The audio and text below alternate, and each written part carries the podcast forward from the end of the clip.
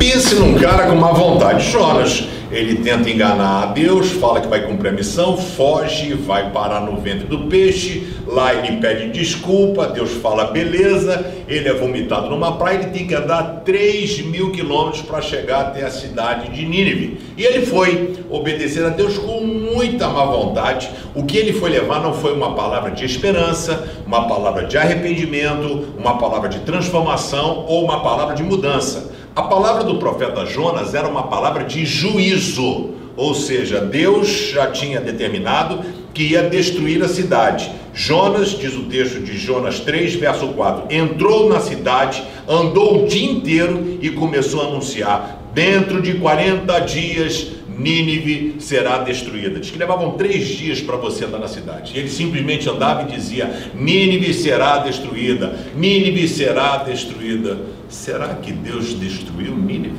O que será que acontece quando uma pessoa é confrontado com a palavra de Deus? Como é que essa pessoa reage? Como é que você reage quando você é confrontado com a palavra de Deus? Os dias são maus, os dias são ruins, vivemos tempos complicados.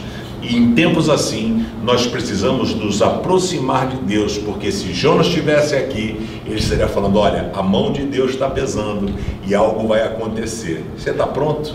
Se algo maior acontecer, esteja preparado para tudo aquilo que vier. O importante é você estar de mãos dadas com o Senhor. Valeu, se inscreve no canal, dá um joinha e compartilhe com seus amigos e familiares.